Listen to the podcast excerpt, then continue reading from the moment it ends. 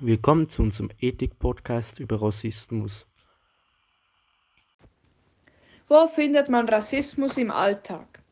Man findet Rassismus überall.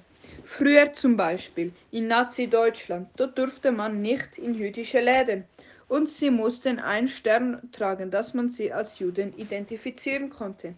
Oder in Amerika gibt es viel Rassismus, wie zum Beispiel bei George Floyd, als er durch einen Polizisten starb. Wo findet man heute noch Rassismus? Heute findet man Rassismus zum Beispiel auf den Straßen. Wenn ein Schwarzer oder ein Jude oder so entgegenkommt, dass man dann bewusst die Straßenseite wechselt. Oder auf der Arbeit, wenn ein Schwarzer und ein Weißer die gleiche Stelle haben, aber der Schwarze weniger verdient als der Weiße. Was ist nun, wenn du selber Opfer bist von Rassismus?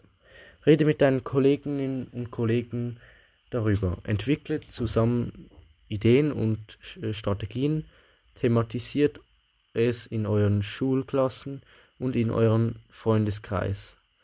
Es gibt auch verschiedene antirassistische Strategien und Gruppierungen. Zum Beispiel die UNA Jugend. Vergleichsweise auch die Liste auf der Seite 41. Welche eure helfen könnte, aktiv gegen Rassismus vorzugehen oder Rassismusfälle in öffentlich zu machen.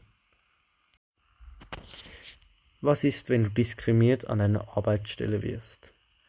Nun, was man dagegen tun kann, ist definitiv, man kann sich beim BITS melden.